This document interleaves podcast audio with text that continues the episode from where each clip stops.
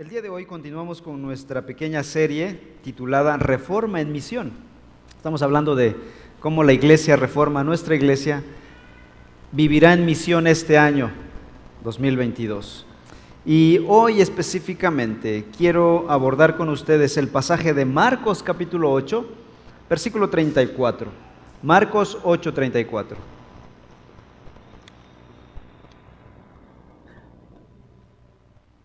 Y en este pasaje Jesús va a hacer un resumen, si no es que una definición, de lo que es el verdadero discipulado. ¿Qué es discipulado? Usamos mucho la palabra discipulado, discípulos, discipuladores, aquí en la iglesia. Pero ¿qué es discipulado? Hoy estaremos enfocándonos en esta verdad, para no solo hacer discipulados, sino ser intencionales y saber qué es el discipulado. Entonces, permítanme por favor leer eh, desde los versículos anteriores, Marcos 8:34.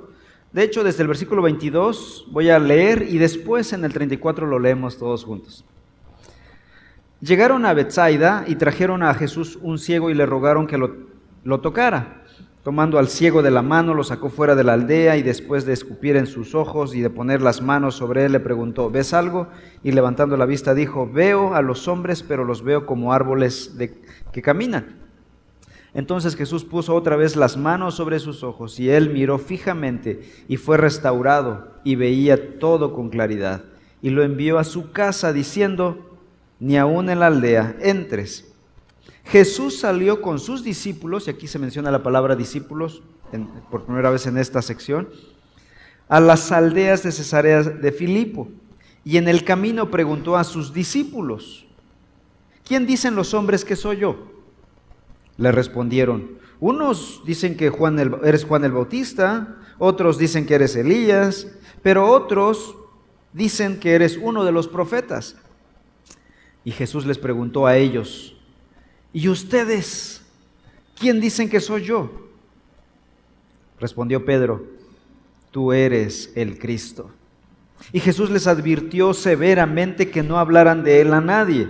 Jesús comenzó a enseñarles que el Hijo del Hombre debía padecer muchas cosas y ser rechazado por los ancianos, los, los, principales sacerdotes y los escribas, y ser muerto, y después de tres días resucitar.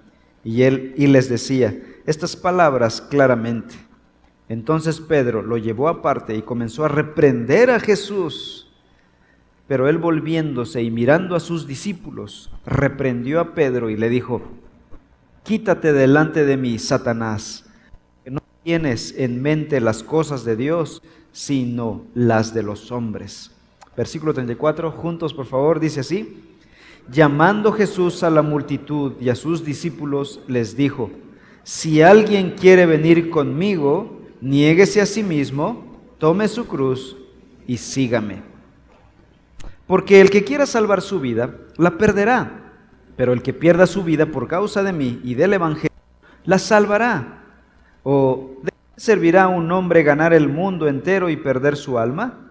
¿O qué dará un hombre a cambio de su alma? Porque cualquiera que se avergüence de mí y de mis palabras en esta y pecadora, el Hijo del Hombre también se avergonzará de él cuando venga en la gloria de su Padre con los santos ángeles. Este versículo 34 resume toda esta, esta sección. Nuestros ojos van a estar atentos hoy al análisis solamente del versículo 34, pero no quería perder de vista lo que está pasando alrededor. La palabra discípulo se repite aquí en varias ocasiones. La palabra discipulado viene de la palabra discípulo. Discipulado es la acción de hacer discípulos. Ahora la pregunta es, ¿qué es un discípulo? Un discípulo es un alumno o seguidor de Jesús. ¿Quién es el maestro? Jesús es el maestro. Los que le seguimos somos los alumnos. Así que la vida cristiana, hermanos, es más que solo una religión, ser parte de una religión es ser aprendices del Maestro. La palabra favorita para los escritores del Nuevo Testamento para referirse a la vida cristiana es la palabra discipulado. Y para referirse a los seguidores de Jesús, a los creyentes, es la palabra discípulo. Es la palabra que se usa más que la palabra seguidor, que la palabra cristiano, es la palabra discípulo. Se usa una y otra vez para referirse a nosotros. Y la palabra discípulo entonces en pocas palabras es alumnos. Los alumnos era la palabra favorita para los escritores del Nuevo Testamento. Los alumnos de Jesús. El, el maestro es Jesús. Entonces Jesús no es solo Salvador de una manera misteriosa, de una manera religiosa, es el Maestro. Nosotros no solo somos hijos de Dios, somos los alumnos de Jesús. Así que hermanos, si ya guardaron la mochila, hay que volver a tomarla y ponérsela otra vez. La mochila de estudiantes. Todo seguidor de Jesús es un alumno y un alumno aprende, un alumno estudia, hermanos. El énfasis de seguidores de Jesús como místicamente tener una comunión espiritualoide, nada más oro, pero nunca leo, nunca estudio, nunca aprendo, es una adulteración de la realidad intrínseca de ser un discípulo. Un alumno aprende. Bienvenidos a la escuela de Cristo. Cristo es el maestro, nosotros somos los estudiantes. Con eso en mente, estudiemos nuestro pasaje. Versículo 31. Jesús comenzó a enseñarles que el Hijo del Hombre debía padecer muchas veces. Perdón, estoy en el 31. 34. Llamando Jesús a la multitud y a sus discípulos, les dijo, si alguien quiere venir conmigo, o como dice Reina Valera, en pos de mí, hay tres cositas que hay que hacer. Niéguese a sí mismo, tome su cruz y sígame. Son las palabras de Jesús.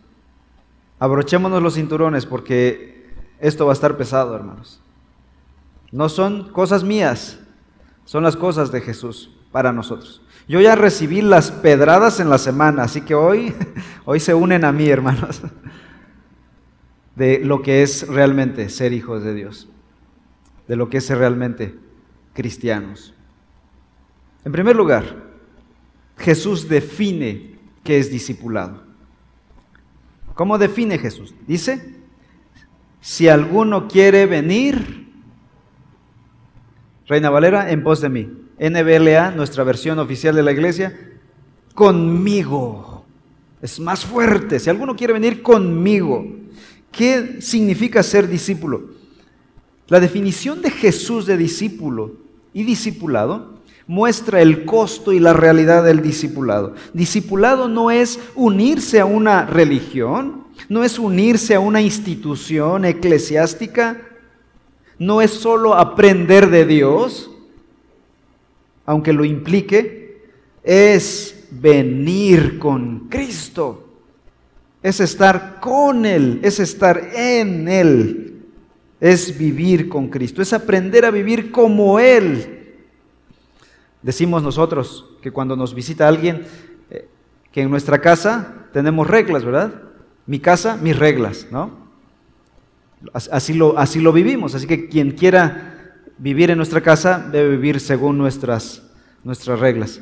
Así que si alguien invita a vivir a alguien más, nos acomodamos a esas reglas. Bueno, si quieres venir a Jesús y vivir con Jesús, su casa, sus reglas. Tenemos que aprender a vivir como Él vive. Efesios 4:13, escuchen la lectura del pasaje, dice que el discipulado es hasta que todos lleguemos a la unidad de la fe y del pleno conocimiento del Hijo de Dios, a la condición de un hombre maduro, a la medida de la estatura de la plenitud de Cristo. En este versículo muestra e, Efesios 4:13 que debemos, nuestra meta como cristianos es llegar a ser como Cristo. No es solo aprender de Dios, ¿verdad? Así, muy general. No es solo unirnos a una religión. Es llegar a, vivir como Jesús, aprender a vivir como Jesús hasta que seamos como Él. Regresando a Marcos 34.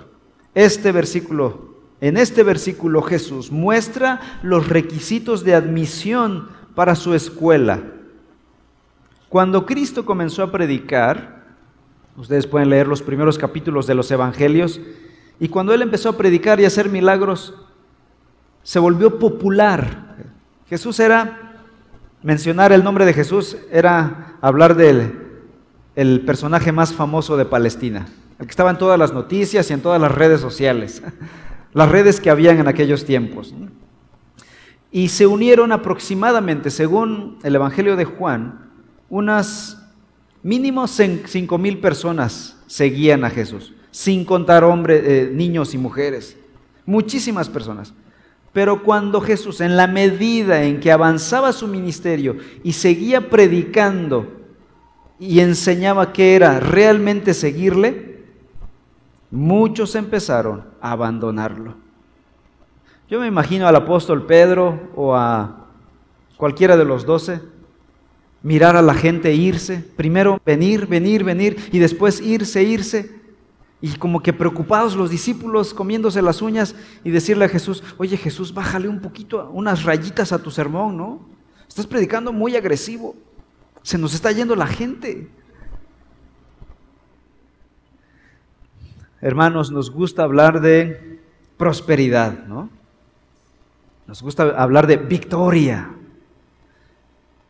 pero no nos gusta hablar del costo del discipulado, del servicio, del dolor, de la muerte, de negarse a sí mismo y todas estas cosas que están aquí en la palabra de Dios. Nos gusta hoy un cristianismo light, ligerón, atractivo.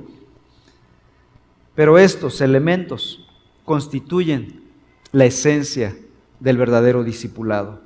Jesús nos llamó a ser sus discípulos. Nos llamó, por lo tanto, a servir y para ello nos llamó a morir a nosotros mismos. Cristo nos llama para venir a ser parte, no de una institución, no de un movimiento, sino a venir a su persona, a venir conmigo, dice Jesús, a vivir como yo. Y por lo tanto, para vivir como Él, es un llamado a morir a nosotros mismos, es un llamado a morir a nuestra propia agenda. Cuando los discípulos siguieron a Jesús los doce, ellos renunciaron a su propia agenda. Dejaron, ellos eran pescadores, otros eran cobradores de impuestos, otros eran guerrilleros, otros tenían sus oficios. Dejaron su oficio y se unieron a Jesús. Dejaron su estilo de vida. Aprendieron la agenda de Jesús para sí mismos. Un llamado a dejar de servirnos a nosotros mismos y servirle a Él. En segundo lugar, en este pasaje, versículo 34, vemos las condiciones del discipulado. Ya vimos la definición de discipulado, ahora veamos las condiciones. Jesús dice así, si alguno quiere venir conmigo, bueno, aquí están las condiciones. De hecho, la primera frase comienza con un sí condicional.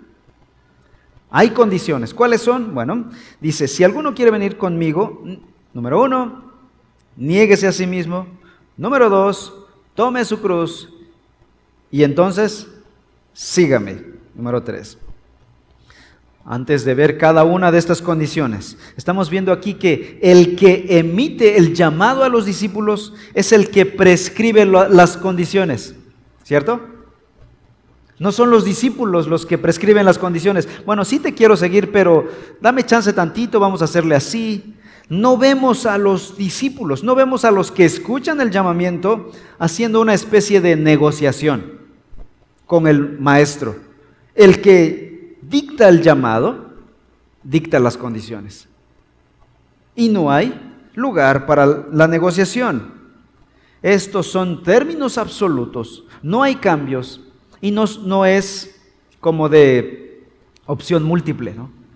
Este es el discipulado y escoge una. Inciso A, niégate a ti mismo. Inciso B, toma tu cruz. O inciso C, sígueme. ¿Cuál quieres? Todos nos iríamos por la C, seguirle, sin morir a nosotros mismos, sin tomar su cruz. No son opción múltiple. Estas cosas son los requisitos para seguirle. En primer lugar, la primera condición para seguir al Señor y ser verdaderamente su discípulo es negarse a sí mismo. Todo comienza con nosotros. No comienza con la religión, comienza con nosotros, de adentro hacia afuera. La palabra negarse significa rechazarse, abandonarse, romper todo vínculo de asociación. Esta palabrita negarse fue la misma que Jesús usó con Pedro. ¿Qué le dijo Jesús a Pedro? te aseguro que antes de que cante el gallo, tres veces me negarás. Y así fue. Negó Jesús a Pedro. ¿Qué le estaba diciendo Jesús a Pedro? Que vas a romper todo vínculo de asociación conmigo. Vas a decir, yo ni lo conozco, ¿no? Como cuando te apenas de una persona y dices, no, yo no lo conozco. Eso estaba diciendo Pedro de Jesús. No lo conozco. Estaba rompiendo su vínculo que supuestamente estaba estrecho con Jesús. Y ahora Jesús dice, es lo que ustedes deben hacer, pero no de mí, sino de ustedes mismos. Deben romper sus vínculos con ustedes mismos. Nosotros de nosotros mismos. Debes dejar de confiar en ti mismo para poder reconocer que estás perdido, que no puedes, que estás en bancarrota espiritual, que no eres una gran persona, tienes que romper contigo mismo. Hermanos, nosotros confiamos mucho en nosotros mismos. Nosotros tenemos un alto, en alta estima nuestra persona. La persona que mejor piensa de ti eres tú. Y a veces de manera infundada. Por eso Romanos dice que nadie tenga más alto concepto de sí mismo que el que debe tener. ¿Por qué será que dijo el apóstol eso? Porque ese es nuestro problema. Queremos, siempre pensamos mucho mejor de nosotros mismos. Es más fácil ver el pecado ajeno. Es más desagradable el pecado ajeno. Y el pecado propio, como que lo justificamos. No es tan malo. Ese es nuestro gran problema. Así que Jesús dice, lo primero que debe pasar para poder seguirme es romper esa, esa gran autoestima. Hermanos, el problema del hombre no es una baja estima. Ese es un error fatal. El problema del hombre, el problema del hombre caído se llama alta estima. Autofilia, diría la palabra griega, amor por sí mismo, un amor exacerbado por sí mismo. Nos amamos demasiado, estamos enamorados de nosotros mismos, que la mínima ofensa nos destruye. Y ese es el problema de esta generación actual. Y Jesús ataca el meollo del asunto, pone el dedo en el renglón Toca las fibras más profundas del hombre. Para ser discípulo tenemos que comenzar por ahí. ¿Qué significa negarnos a nosotros mismos? Implica dejar a un lado nuestros intereses, nuestros anhelos, para abrazar los anhelos, los valores, los intereses de Cristo. Si aún tú quieres seguir viviendo tu propia vida con tus propios requisitos, a tu propia manera, por definición, no eres discípulo de Cristo. Porque estás viviendo tu propia agenda. No estás viviendo la agenda de Cristo. Estás viviendo según tus condiciones. El verdadero discípulo se sujeta, se somete a los principios que establece el Maestro, Cristo Jesús. Si no es así, no estamos siendo discípulos. No somos discípulos. Y Jesús cuando dijo, niégate a ti mismo, es porque Él mismo lo hizo primero. Jesús se negó a sí mismo la primera vez cuando renunció a su gloria eterna y se hizo hombre y nació en un pesebre como un bebé. Renunció a su gloria, a su comodidad eterna de, de deidad. No dejó de ser Dios, pero sí vino a vivir en un mundo hostil, difícil. Después, Él se negó a sí mismo cuando no solo se hizo hombre, sino que murió en la cruz como un hombre. Juan capítulo 17, Filipenses capítulo 2 dice que Él, estando en la condición de Dios, se despojó a sí mismo, tomando forma de siervo, hecho semejante a los hombres, y estando en la condición de hombre, Él se humilló a sí mismo hasta la muerte y muerte de cruz. Él se negó a sí mismo. Y aun cuando él vivió en esta tierra como hombre, él no andaba volando con una superhéroe. Él no se trasladaba de Palestina a Galilea volando como cualquiera de los superhéroes que vemos en la televisión. Él caminó dejó a un lado sus prerrogativas divinas, sus capacidades divinas, sus atributos divinos, para poder vivir la vida como tú y como yo, mortal como tú y como yo, bajo el calor abrasador de Palestina del siglo I. Se negó a sí mismo. Esa es la primera condición de ser discípulo. Y este es el problema más grande hoy en día. Nunca la humanidad había estado en una condición como la presente. Una humanidad que se ama a sí misma con un amor exacerbado, un amor propio, al grado de asesinar todo aquello que denuncie su propio ego. El llamado es a hacer una crucifixión si ha de haber una resurrección. Negarnos a nosotros mismos. No solo es negar nuestro, nuestra agenda. Jesús va profundizando más. Si alguno quiere venir conmigo, niéguese a sí mismo y luego tome su cruz. Tomar la cruz no es hacer una cruz, ir con un carpintero, decirle, hazme una cruz así, y luego empezarla a cargar por todos lados, ¿no? Estoy cargando mi cruz. ¿Qué está diciendo Jesús aquí en esencia? ¿Qué significa cargar la cruz? Quizá en nuestro siglo XXI es un poquito difícil de comprenderlo a primera instancia, pero en el siglo I, hablar de crucifixión, hablar de cruz era hablar de crucifixión, y hablar de crucifixión era hablar de muerte. Así que Jesús primero dice, niégate a ti mismo, pero no es todo, todavía no terminamos. Debes morir a ti mismo es lo primero. Cuando los discípulos escucharon esta idea, la entendieron de inmediato. Tomar su cruz apela a la crucifixión romana. Jesús está hablando metafóricamente. No te vas a asesinar, por supuesto, es algo metafórico, es algo espiritual. Obviamente Jesús aquí todavía no había sido crucificado, todavía Él está hablando, Él está enseñando, pero en un tiempo futuro cercano Él habría de ser crucificado. Pero la crucifixión era común en el mundo romano, crucificaban a los malhechores, pero era algo tan desagradable, tan malvado, tan terrorífico, tan cruel, que los romanos practicaban la crucifixión solo para gente que no era ciudadana o sea, no para ellos. la forma de aniquilar o de asesinar a un ciudadano romano era por medio de la, decapitación. Por eso Pablo fue decapitado, por ser ciudadano romano. Los ciudadanos romanos no querían sufrir. Y la crucifixión era la muerte más violenta y más lenta. Era una tortura en vida.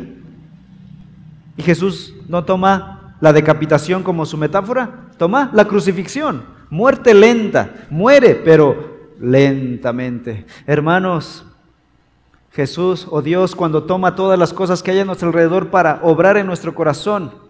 Romanos 8:28, pasaje que ya hemos estudiado también. Dice que el Señor usa todas las cosas para nuestro bien, todas las cosas. Y verdad que en la vida diaria esto es una realidad. Dios usa cada circunstancia, nos rodea de pruebas, de luchas, de dificultades, y uno siente que se está muriendo lentamente. Si eres verdadero discípulo, vas a salir sin negar el nombre de Dios, sin blasfemar el nombre de Dios. Si no eres verdadero discípulo, vas a negar la fe. Así que la prueba tiene un doble propósito. Uno, afirmar a los que son verdaderos discípulos o desenmascarar a los que no lo son. Los verdaderos discípulos van a salir, eso sí, van a, vamos a sufrir, vamos a llorar, vamos a gritar, vamos a hacer berrinche y medio, pero al final saldremos si es que lo somos. Muerte lenta. Cargar la cruz era declarar toda su maldad. Sería un espectáculo bajo, la autoridad de los soldados, someterse a ellos y permitir que te crucifiquen. Esto es ser un verdadero discípulo. Es morir al yo, morir a tus propios intereses, a tu propia autoestima, al amor supremo por ti mismo y poner a Jesús en su lugar como el objeto de mayor estima, de mayor valor, de mayor belleza para ti. Tu amor por Él crece día a día. Y solo entonces, dice Jesús, una vez negado a sí mismo, una vez cargando la cruz, ahora sí puede seguirme, dice Jesús. Esto es seguir a Cristo a donde esto nos lleve. Seguir a Jesús es seguir a donde Él vaya, ¿no? Y es seguir a Cristo, no es seguir una institución, es seguir a una persona. El cristianismo es seguir a una persona, es vivir con una persona, Cristo Jesús. Es un llamamiento a confiarle nuestra vida, el resto de ella. Es seguir estrictamente detrás de Él. No es adelantarse. Aquí Jesús está diciendo, sígame. No, adelántate y después te alcanzo. O vete por otro camino y después allá nos juntamos. Sígueme atrás. No cambies de dirección. Cristo no nos va a seguir a nosotros. Nosotros debemos seguirle a Él. No somos libres para crear nuestras propias condiciones, nuestros propios caminos para llegar. Alguien podría decir, bueno, con tal es llegar al mismo punto. Todos los caminos llegan a Roma. No, en el camino del Señor no es así. Solo hay uno y el camino es Cristo Jesús. Él es el camino, la verdad y la vida. Nadie viene al Padre si no es por mí, dijo Jesús. Su obra entonces será nuestra obra, su doctrina será nuestra doctrina, sus amigos serán nuestros amigos, su obra será obra. Ese es el llamado a ser discípulo. El pastor Sugel Michelén dice lo siguiente acerca de discipulado. Algunos llaman a esto cristianismo radical, pero yo le llamaría mero cristianismo o cristianismo verdadero. Porque eso es lo que significa ser cristiano. Porque alguien que no se ha negado a sí mismo, no está cargando su cruz, no está siguiendo a Jesús, sino que sigue su dominado por sus propias inclinaciones, no es un cristiano. No importa cuántos lleve, años lleve de profesar ser cristiano. Termina la cita, simple y sencillamente. Alguien podría decir, esto es radical. No, es verdadero cristianismo. Punto. Esas son las condiciones que establece Jesús para ser discípulos de Cristo Jesús. Hemos visto ya entonces la definición de discipulado. Hemos visto las condiciones de discipulado. Y en tercer lugar, quisiera ver algunas observaciones sobre el discipulado. Notan que, en primer lugar, no es opción múltiple para escoger una de las tres. Es tomar las tres para ser verdadero discípulo de Cristo Jesús. No es tomar dos y dejar una, o tomar una y dejar dos. Todo o nada, no hay medias tintas.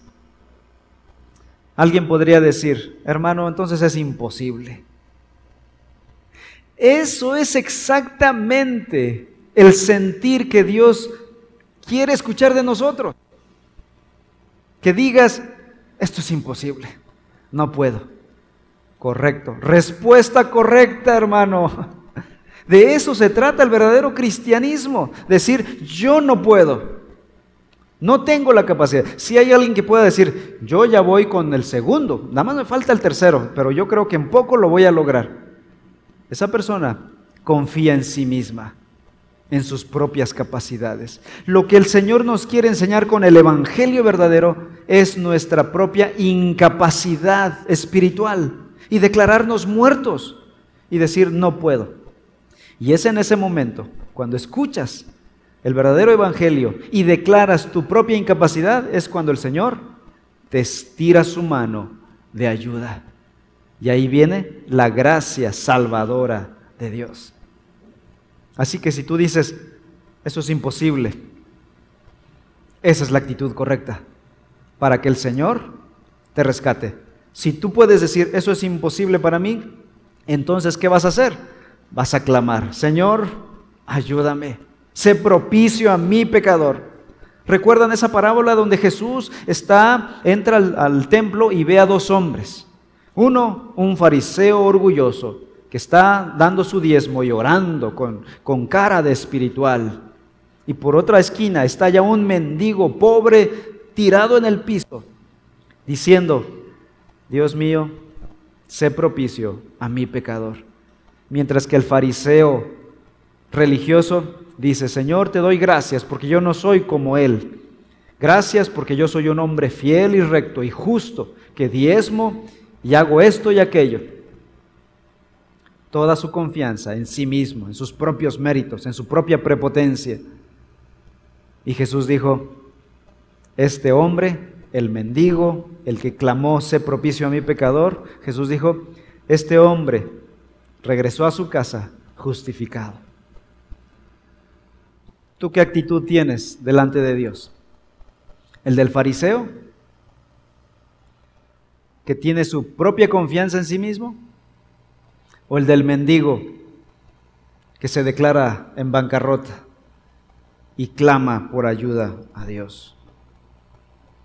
Necesitamos, hermanos, que venga el Salvador a nuestra vida. Necesitamos que el Espíritu venga, nos levante de la muerte espiritual y nos dé vida y nos capacite para vivir la vida cristiana. No podemos vivir la vida cristiana. ¿Qué necesitamos para vivir la vida de Cristo?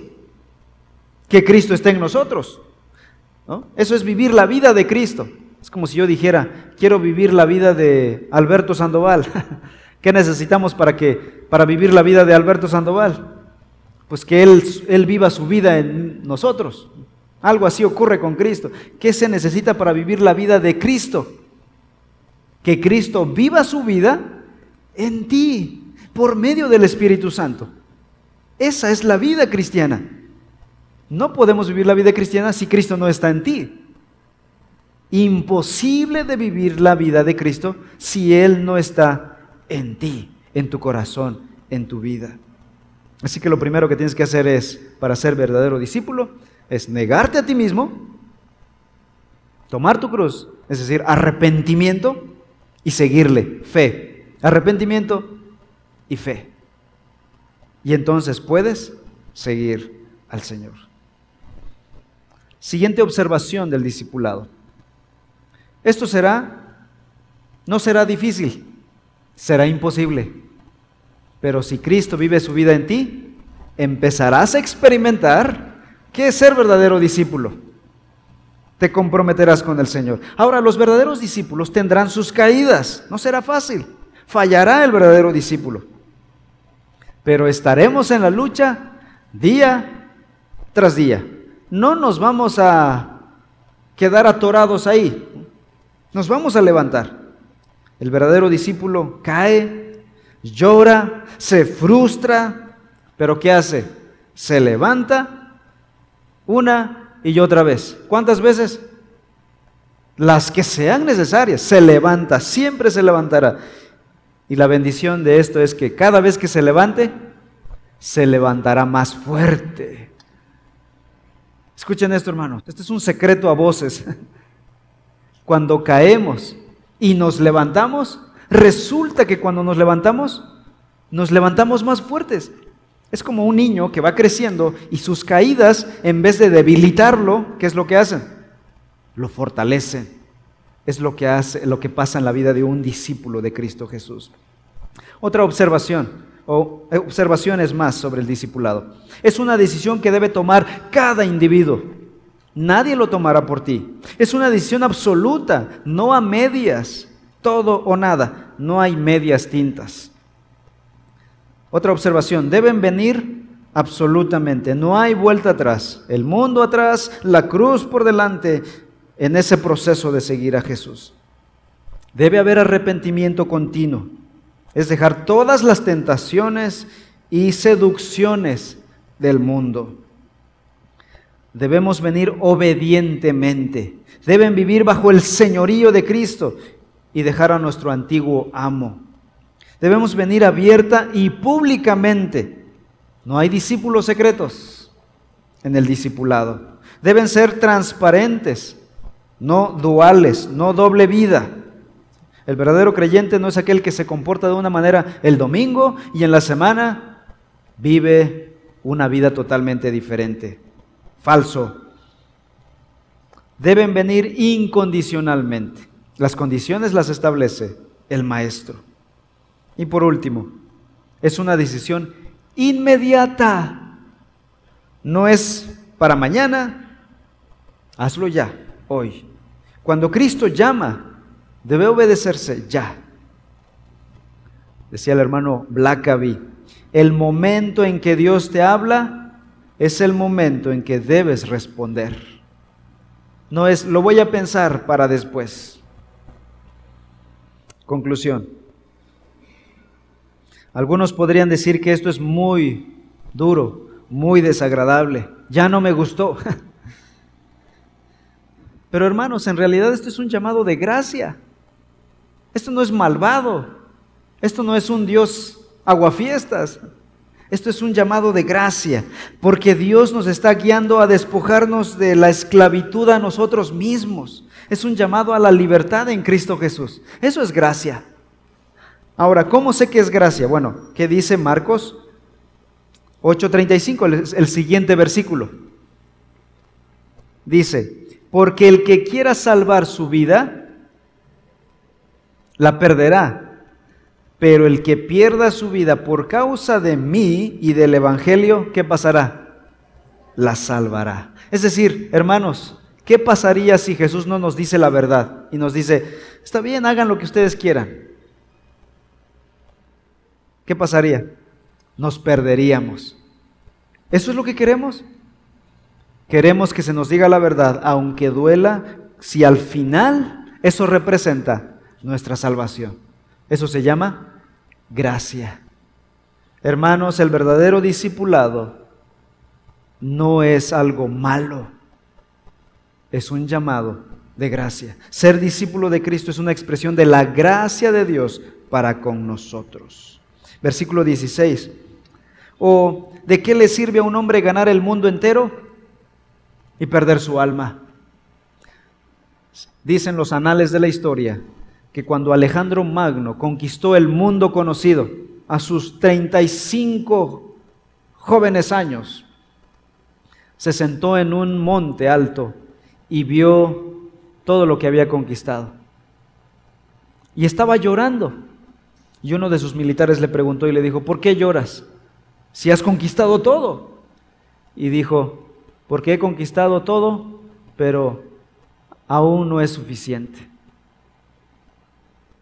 Hermanos, cuando logramos todo lo que queremos, si no estamos en Cristo, llegamos a expresar lo mismo.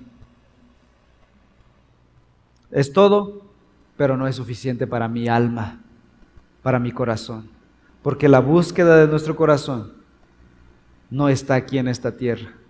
Tu corazón grita, clama por aquello que es eterno. A veces nosotros no, lo sabemos, o a veces nosotros queremos silenciar nuestro corazón con otras cosas, con otras situaciones, y estamos equivocados. Se dijo de otro magno, pero este Carlo Magno, el emperador católico europeo que conquistó toda Europa en el siglo VIII, que cuando conquistó todo y murió, en su lápida se puso la siguiente frase, ¿De qué le sirve a un hombre ganar el mundo entero y perder su alma? Porque este hombre había ganado todo, pero había perdido su alma. Y estaba, yacían sus restos en esa tumba. ¿De qué le sirve a un hombre ganar el mundo entero y perder su alma? ¿De qué le sirve? ¿Quieres seguir viviendo para ti? Puede ser que en el presente vivas sin ningún estorbo y con mucha comodidad, pero cuando te presentes ante el trono de Dios, perderás tu vida, perderás todo. Así que el llamado de Cristo es, toma tu cruz, niégate a ti mismo y sígueme. Es un llamado entonces de gracia, más que un llamado malvado. Quiero compartir con ustedes un discurso. Hace muchos años, yo fui pastor de jóvenes, También he liderado el campamento juvenil del centro educativo y en nuestras locuras, nuestras innovaciones que hacíamos, hacíamos videos para animar a los jóvenes a buscar y a comprometerse con el Señor. Bueno, hacíamos malabares para tratar de llamar a los chavos a un compromiso con el Señor. Y en una ocasión grabamos un discurso para motivar a los chicos, con música, imagen, y, el discurso es esto. Se los voy a compartir. Pon la música, favor. y este es el discurso de llamamiento al verdadero discipulado que hicimos hace 12 años para los jóvenes. Y dice así, la gracia no es gracia barata ni discipulado fácil, pero contamos con el poder del Espíritu Santo. La muerte ha sido sepultada, nos hemos parado más allá del límite, la decisión ha sido tomada. Somos discípulos de Él. No miraremos atrás, no nos rendiremos, no disminuiremos la velocidad, no nos quedaremos quietos. Nuestro pasado ha sido redimido, nuestro presente hace sentido, nuestro futuro está seguro. No queremos saber más nada de una vida por debajo de nuestro potencial, rodillas flojas, sueños descoloridos, visiones ciegas, palabras sin sentido, ofrendas baratas o metas mediocres. Ya no necesitamos preeminencia, prosperidad, posición, aplausos o popularidad. No tenemos que tener siempre la razón. No tenemos que ser los primeros o recibir recompensa. Ahora vivimos por la fe, descansamos en su gracia, caminamos con paciencia, somos recargados en la oración y servimos con poder. Nuestros ojos están definidos, nuestro pulso es rápido, nuestra meta es el cielo, el camino es angosto. Los compañeros son pocos, pero nuestra misión es clara. No podemos ser comprados, comprometidos, descarriados o retrasados. No vamos a pestañear ante el sacrificio, no vamos a temer ante el enemigo, no vamos a deambular en los campos del conformismo, no nos vamos a rendir, callar o desanimar hasta que nos sobrepongamos, avancemos y conquistemos por la causa de Cristo. Somos discípulos de Jesús. Seguiremos adelante hasta que Él venga. Hablaremos hasta que amanezca y trabajaremos hasta que Él diga basta.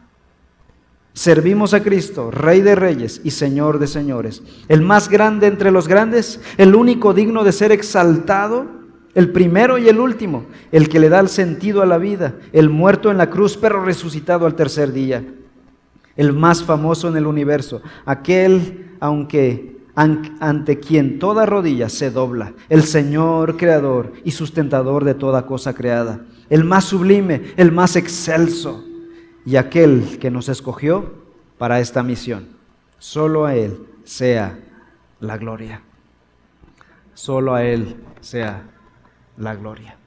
Él es nuestro Señor y merece nuestro compromiso total.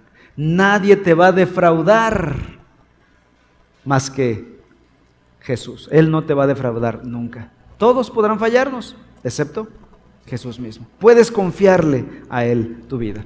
Vamos a orar. Padre Celestial, en esta hora queremos suplicar tu gracia en nuestra vida de discípulos. Ayúdanos a ser verdaderos discípulos, no solo a, jugar al cristianismo, no solo a hacer algunas cosas de cristianos o a tener solamente el gafete cristianos. Ayúdanos a ser discípulos, no a hacer algunas cosas de discípulos. Ayúdanos a ser tus discípulos, Padre. Danos la gracia, Padre Celestial. Esto es imposible para nosotros.